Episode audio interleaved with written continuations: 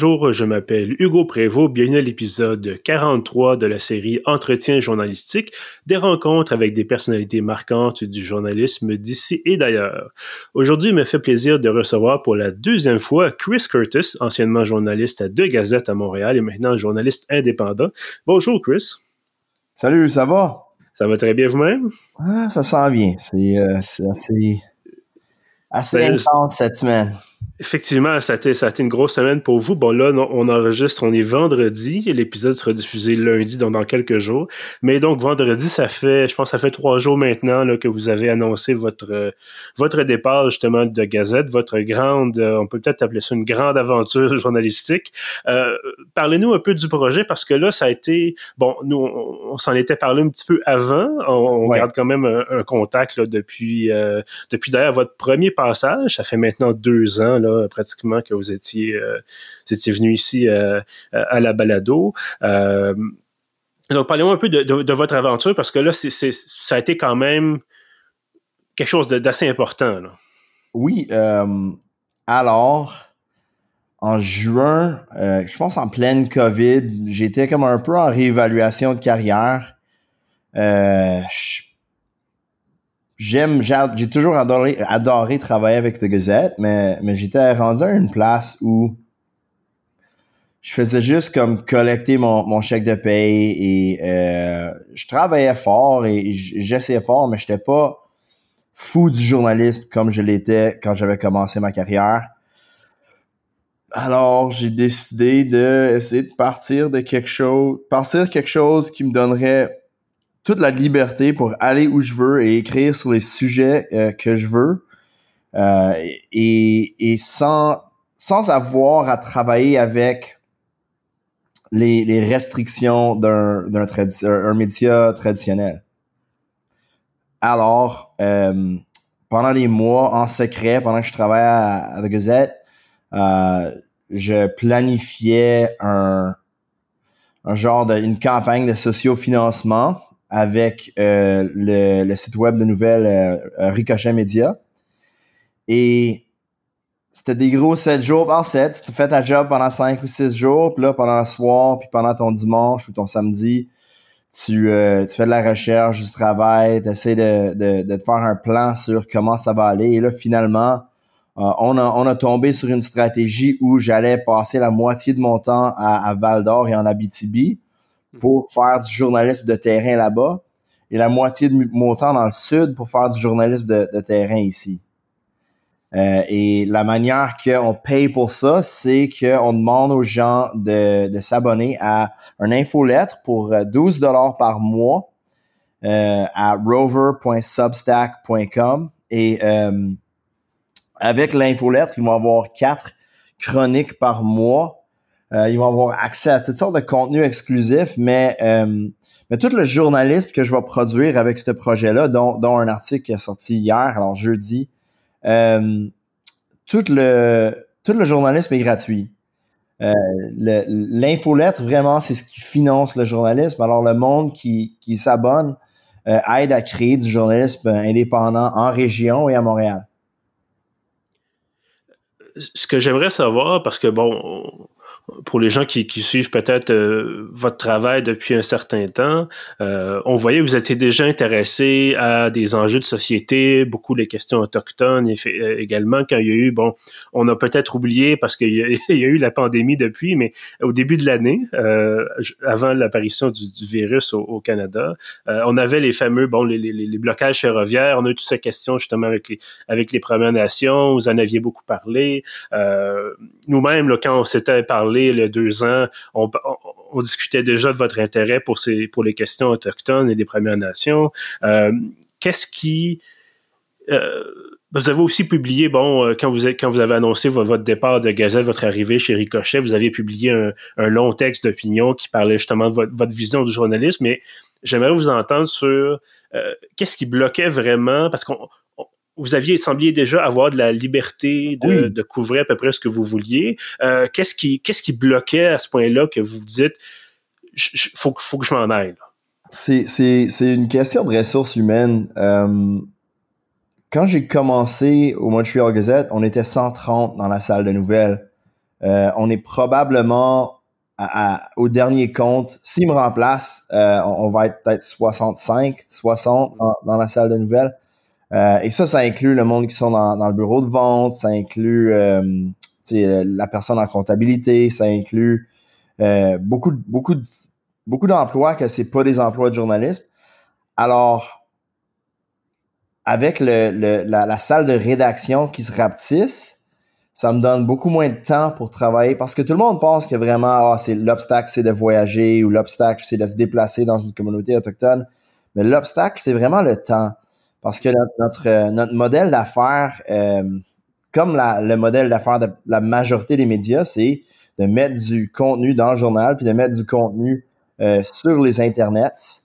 Puis euh, il en faut à chaque jour. Il en faut beaucoup euh, pour, pour remplir les pages et il en faut beaucoup pour générer, euh, générer de la, de la pub sur notre site web puis un peu de revenus. Euh, alors, de plus en plus, je trouvais que la majorité d'entre nous, on avait, on, avait de moins en moins de temps à, de temps à, investir dans des, enquêtes ou sur une journée ou deux comme, comme non productive où tout ce qu'on fait, c'est c'est parler avec des gens, c'est nous faire des nouvelles sources. Euh, alors c'est euh, c'est vraiment c'est juste le temps. C'est personne, il n'y a pas un complot, il n'y a, a, pas personne qui s'est censuré. C'était juste que il, me restait de moins en moins de temps à investir dans des gros projets. J'avais vu une coupe de gros scoops comme glisser entre mes doigts parce que j'avais pas le temps de travailler dessus. Euh, et je me suis dit finalement d'arrêter de me donner des excuses pour ne pas faire le genre de journalisme que j'aime faire. Et vraiment, si je suis frustré avec la machine, c'était pas un individu, il y avait personne à la compagnie qui me faisait chier. C'était vraiment juste euh, le système en tant que tel. Alors, si tu es fâché contre la machine, euh, brise la machine ou arrête de, jouer avec la machine, fais quelque chose d'autre. Ça, ça fait ce que j'ai, voulu faire, c'est de comme essayer de bâtir quelque chose que, que, que j'aimerais lire comme lecteur. D'ailleurs, bon, dans une vidéo qui est intégrée, là, votre, votre texte publié sur Ricochet en début de semaine, vous parlez de changer les nouvelles. Euh, on va y revenir, mais avant, euh, j'ai vu passer les brièvement par une personne interposée disant qu'il y avait des, des réactions pas toujours positives, là, parce que, bon, dans votre texte, encore une fois, et vous venez de, de le mentionner à l'instant, vous décrivez un journaliste qui fonctionne, mais fonctionne peut-être mal. Euh, bon, post-média, malheureusement, ça fait plusieurs années qu'il y a des problèmes financiers, qu'il y a des, euh, justement des compressions, des vagues de départ volontaires. Euh, est-ce que vous avez eu des, des, anciens collègues qui sont venus vous, vous chicaner un peu en disant euh, t'aurais peut-être pas dû écrire ça ou t'aurais peut-être pu le formuler différemment? Aucun collègue dans les journaux parce qu'ils ah. savent, ils me connaissent ils savent que je, ne dénigrerai jamais la, profession. J'adore la profession, je respecte tellement ce qu'ils font. Le monde qui ont travaillé proche avec moi comme collègue savent la sorte de personne, la sorte de personne que je suis. Euh, j'ai toujours voulu aider mes collègues, j'ai toujours voulu être là pour eux. Alors, je pense qu'eux, ils savent que on, est, on est, on est sur la même équipe. ils savent à quel point je respecte le monde qui font du quotidien, qui font du breaking news, euh, qui, qui court après euh, des nouvelles dans, une ville où il y en a, il y en a toujours à la pelletée. Comme ça, je respecte tellement ça. Euh, mais ouais, en arrière-scène, il y a une couple de personnes qui m'ont dit comme Ah oh, oui, mais tu sais, si tout le monde faisait juste ce qu'il voulait faire, il y aurait personne aux conférences de presse, puis c'est peut-être moins fun, mais c'est important. Puis j'ai jamais, jamais dit que c'est pas important de faire du jour à jour. Moi, ce que je dis, c'est que pour moi, je peux pas vraiment, je peux pas ajouter grand chose euh, en, étant le 15e journalisme, euh, le, 15e journaliste à s'insérer dans le débat de, Valérie Plante versus Piste euh, J'ai vraiment rien d'original à apporter là-dedans. Moi, et, même comme comme un, un, dude qui travaille sur le pupitre des nouvelles, je suis pas mal dans la moyenne. Je suis pas un, journaliste exceptionnel dans le, dans le jour à jour moi, où je me démarque et où je me suis toujours démarqué, c'est euh, c'est sur les plus longs reportages, c'est sur les reportages où il faut aller en quelque part euh, peu d'un peu sombre, un peu en dehors de la, lumière. Et c'est, vraiment tout ce que je veux dire, c'est que ma contribution en tant que journaliste au métier, ma contribution existe vraiment en dehors du mainstream. Et, et, vraiment j'ai essayé d'expliquer ça mais à un certain point euh, écoute le monde vont, vont prendre ça de la manière qu'ils vont prendre ça et et, si euh, s'ils se sentent blessés je les écoute là, je, les écouterai toujours je les écouterai toujours on, verra ce qu'ils ont à dire mais euh, c'est tellement c'est tellement un métier stressant c'est tellement un métier dangereux des fois qu'il faut vraiment se supporter, puis il faut vraiment avoir de la solidarité. Puis j'en ai tellement pour toi, Hugo, puis le travail que tu fais, puis j'en ai tellement pour, pour tout le monde que je vois sur le terrain. Mm-hmm. Euh, quand vous quand vous parlez de, changer les nouvelles, euh, vous mentionnez entre autres, bon, euh, vous parlez du gouvernement Legault, ainsi de suite. Est-ce que est-ce que vous voyez votre journaliste comme un journalisme de combat? C'est-à-dire, vous parliez déjà bon de, des choses qui fonctionnent pas, entre autres bon encore une fois dans les, les Premières Nations ainsi de suite. Bon, la question de la pauvreté aussi, tout ça. Est-ce que vous considérez votre travail comme le fait de tenir responsable, par exemple, les, les, les, dirigeants, les forcer à euh, à tenir à, tenir compte de, l'impact de leurs décisions ou est-ce que c'est plus parce qu'on on sent effectivement là, je sais pas si vous comprenez là où je m'en vais c'est qu'on sent qu'il y, a, un engagement peut-être plus social plus important de votre part. Oui oui. Euh, absolument c'est écoute je viens pas euh, je, je me joins pas au parti communiste mais mais euh, tu peux pas tu peux pas aller sur dans une communauté où ils ont besoin d'aide tu peux pas parler à une mère qui, qui s'est fait enlever ses enfants sans justification euh, par, par, la DPJ. Tu peux pas, tu peux pas, tu peux pas écouter les problèmes ou, ou les, les la, crise à, laquelle font face certaines personnes et vraiment et pas agir. C'est impossible. Chaque journaliste qui voit ça veut s'impliquer, veut voir ça. Moi, la seule chose qui va être différente, c'est que je pense que je vais juste avoir plus de temps puis, je dirais que oui, c'est, ça va être combatif, mais, mais le plus gros arme pour moi dans, le combat, dans les combats de société, c'est l'empathie. C'est d'être capable d'écouter les gens. Puis euh, j'avais, il y avait la, la, une de la presse avait, c'était écrit comme donner une voix aux autochtones. Je trouve que c'est, c'est pas approprié comme terme. Ils ont, les autochtones ont une, un voix, ils ont une voix, ils ont vraiment, ils ont une voix, ils, ont, ils s'expriment bien, ils ont, ils ont des opinions, ils ont quelque chose à nous dire. C'est pas, c'est pas nécessairement de, leur donner une voix, c'est plus de leur prêter nos oreilles et, et d'écouter. Et, et, pour moi, c'est juste, je veux vraiment que le, le, journaliste sonne comme étant plus à l'écoute, plus humain, un peu plus transparent avec avec mon ignorance ou les choses que je sais pas ou, ou, ou mes propres hésitations. Euh, je, pense que ça serait vraiment une erreur si je me présentais sur le comme le comme étant le grand expert sur les Premières Nations ou le journalisme ou, ou, tout ce que tu voudras. Ma seule expertise, c'est que j'ai passé la dernière décennie à écouter les gens et, et c'est quelque chose qui, qui me passionne. On va parler du, nerf de la guerre, euh, c'est-à-dire l'argent, parce que bon, euh, c'est une question aussi, c'est un fait d'avoir du temps pour faire des reportages puis de, fouiller des, des, dossiers en profondeur. C'est aussi essentiel de, de manger, on va se le dire. Euh, même si, bon, plusieurs d'entre nous, bon, font du journalisme évidemment par passion, mais il faut aussi, faut aussi payer les factures. Je serais curieux de savoir parce que Ricochet a déjà un mode de financement, c'est-à-dire ils ont de la publicité, ils ont il, y a, moyen de, s'abonner pour recevoir non, seulement bon l'infolette, mais aussi euh, je pense que les gens peuvent contribuer, suggérer des, des, sujets, tout ça. Euh, et là, vous arrivez, vous, avec votre, votre système qui semble être intégré à Ricochet, mais pas tout à fait. Comment, comment ça fonctionne exactement? Pourquoi avoir un autre système de financement par-dessus? OK, ça fait que euh, c'est comme si j'ai c'est comme si on faisait partie d'une chaîne de nouvelles. C'est comme c'est Ricochet, c'est la, la, la compagnie mère et moi je suis un, un mon propre journal si tu veux.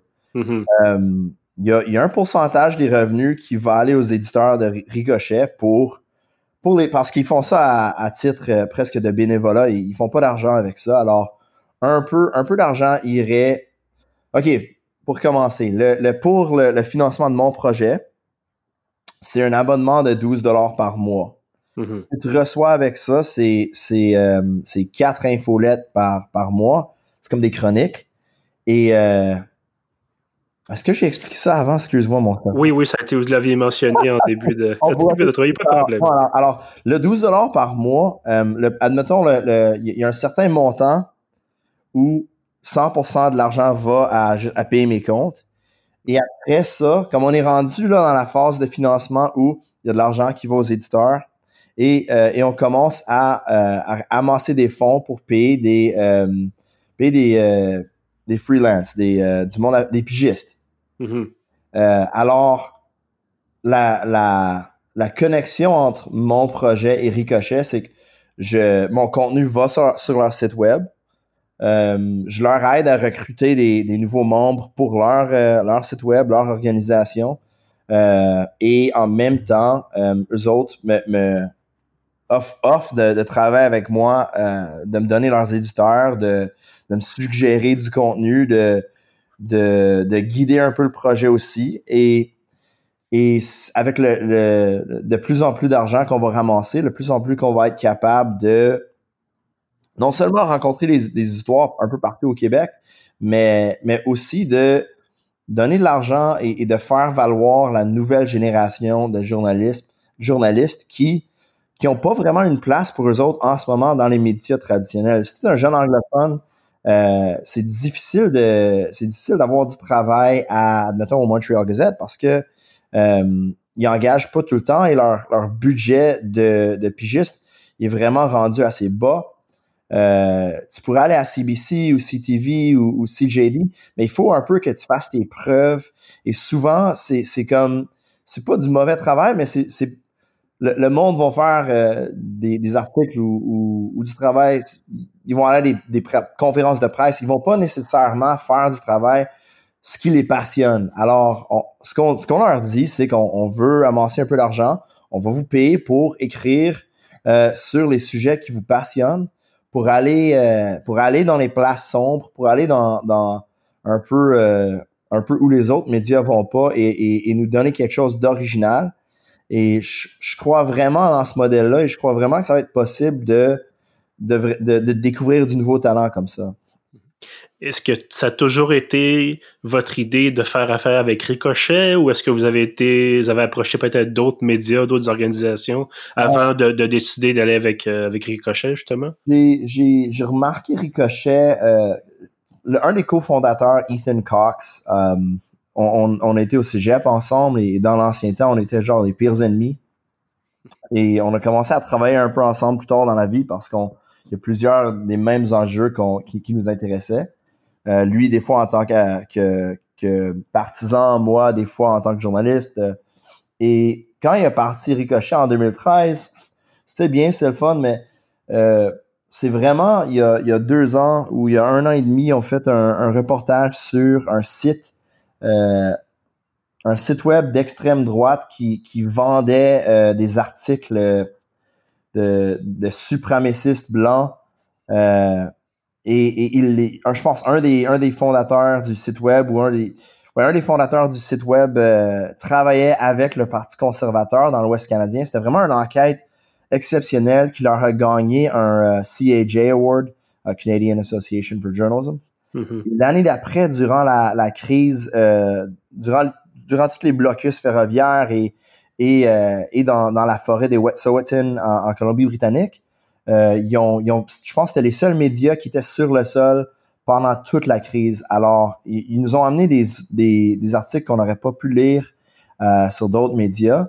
Et ils ont, aussi gagné un prix national pour, euh, pour ce qu'ils ont fait là-dessus. Alors, je me suis dit, je pense que c'est moins important où tu publies tes, articles et c'est plus important qu'est-ce que tu publies et est-ce que tu fais confiance à tes partenaires.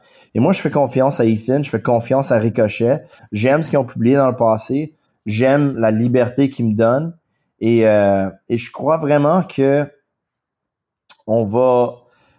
C'était les seuls avec, avec, avec qui je l'ai discuté avant de rentrer dans ce projet-là. J'avais parlé avec Ethan parce qu'on se connaissait déjà, puis il m'achalait pendant des années, ah, viens travailler avec nous, viens travailler avec nous. Puis pour moi, c'était toujours un scénario impossible. Je me disais que j'allais mourir à mon pupitre euh, à The Gazette, mais, mais un moment donné, je me suis dit, je me suis regardé dans le miroir en juin et je me suis dit, est-ce que si tu te faisais frapper par un camion demain, est-ce que tu serais fier du journalisme que tu es en train de faire en ce moment? Et, j'ai hésité, j'ai peut-être même dit non, pas vraiment. Alors, pour moi, c'est de créer quelque chose, euh, c'est créer quelque chose qui va me rendre fier et, j'espère qu'il va faire honneur aux gens qui, euh, qui nous font confiance avec leurs histoires. Écoutez, on a, on a hâte de voir la suite, effectivement.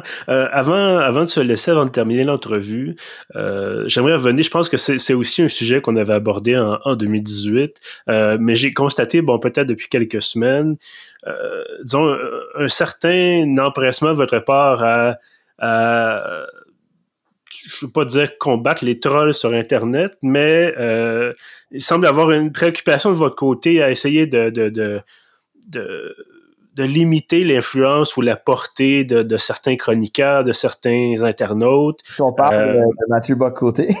Ben, effectivement, entre autres, bon, vous avez, eu des échanges assez relevés avec le, monsieur, monsieur Bocoté au Journal de Montréal. Je pense euh, mais... dit que, je, lui taperais sur la gueule avec une de ses livres, mais ça ferait rien parce que ses livres sont vides.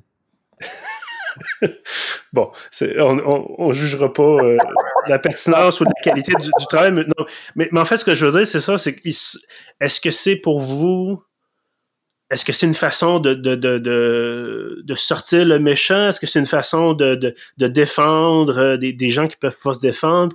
Ou comment, est-ce que vous voyez ça exactement? Ce qui est frustrant, c'est que, ce qui est frustrant, c'est que Mathieu Bocoté, entre autres, une plateforme, une énorme plateforme. Et, peu importe que, nos politiques sont différentes, euh, je trouve que il s'en sert des fois pour, pour aller à la chasse aux, minorités.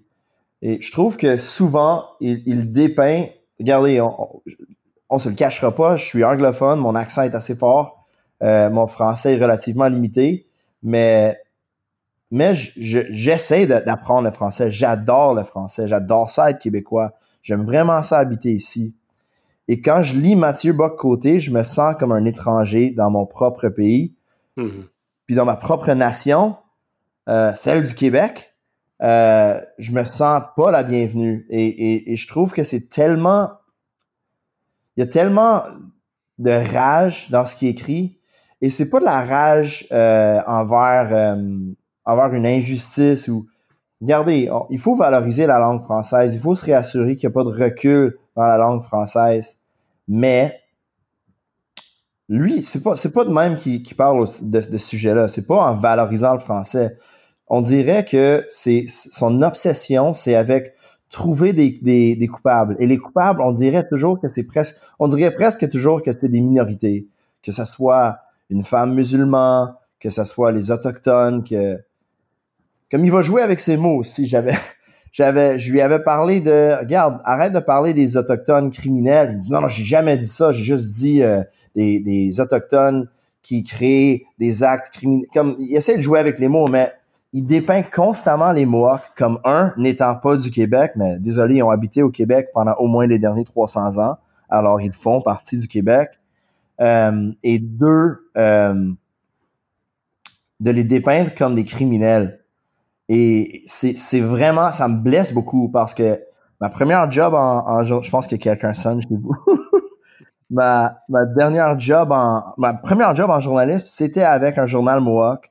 Euh, j'ai été accueilli dans la communauté de Ganawagé comme si j'étais un de leurs fils. Euh, c'est un peuple énormément accueillant, euh, avec beaucoup d'humour et d'acharnement sur, sur la protection de l'environnement et, et j'ai vécu à côté de Ganasatagé, fait que la réserve à côté de, Oka, euh, quand j'étais petit. Euh, et, j'ai toujours considéré que la vision qu'on a de ce monde-là versus la réalité est carrément distorsionnée. Il, y a une grosse distorsion. Et du monde comme Mathieu Bocoté contribue à, à plusieurs stéréotypes qui, qui déhumanisent ce monde-là et qui rendent ça plus facile à, à les marginaliser ou à enlever leurs droits Et là, je m'en souviens même plus de l'autre chroniqueur parce que c'est tellement un vieux loser euh, qui arrive avec des complots Mohawk anglais euh, qui qui qui une sorte de complot où les Mohawks et les, les Anglais on est contre les Français.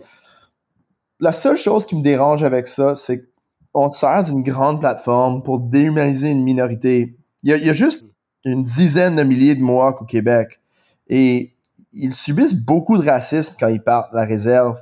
Et je pense qu'en grosse partie, c'est à cause des radios, c'est à cause des, des, chroniques comme ça, des, chroniques sur la radio, des, médias comme ça où où l'on s'en prend vraiment agressivement euh, contre eux. Et, et, souvent ils se sentent vraiment pas la bienvenue au Québec. Et c'est pour moi c'est une honte de voir ça dans les médias, c'est une honte de voir le débat se résumer à les musulmans sont mauvais, les Mohawks sont mauvais.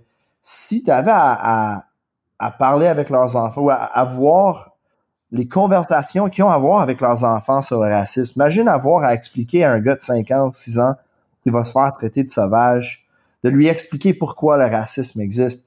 On n'a pas à faire ça avec, avec nos enfants, nous autres, les, les, les hommes blancs, les familles blanches. Alors, c'est juste cette empathie-là qui manque et j'ai juste plus de patience pour ça. Mais heureusement, j'ai tellement été occupé cette semaine que j'ai pas pu me, me, me, me, pogner avec avec du monde comme ça, j'ai, je travaillais sur des articles euh, qui me passionnent, dont une qui est sortie hier et, je suis vraiment fier du travail qu'on a fait. Christopher Curtis, euh, anciennement de Gazette, maintenant journaliste indépendant. Merci beaucoup d'avoir été avec nous. Merci Hugo, tu es vraiment une de mes personnes préférées sur l'Internet et, bonne fête. Je pense que c'était ta fête récemment. Ah, ça fait quelques semaines, mais merci. Ah, Très apprécié. Et, j'espère que j'espère qu'on va pouvoir prendre un verre bientôt. Euh, certainement, probablement à deux mètres de distance, mais oui, il y a certainement moyen de, s'arranger. Euh, en attendant, on va vous suivre bien sûr sur Ricochet. On va pouvoir également s'abonner à vos publications sur The Rover. Euh, l'adresse est bien rover.substack.com, c'est bien ça? c'est rover.substack.com. merci Hugo, vraiment, c'est super cool. Ça, me fait plaisir. À tous ceux qui nous écoutent, évidemment, merci d'avoir été là. Euh, retrouvez tous nos autres épisodes sur pieuf.ca. Euh, vous pouvez également aller les trouver sur SoundCloud, sur iTunes, sur Spotify et sur toutes les plateformes où vous trouvez des balados. Et je vous dis merci et à bientôt.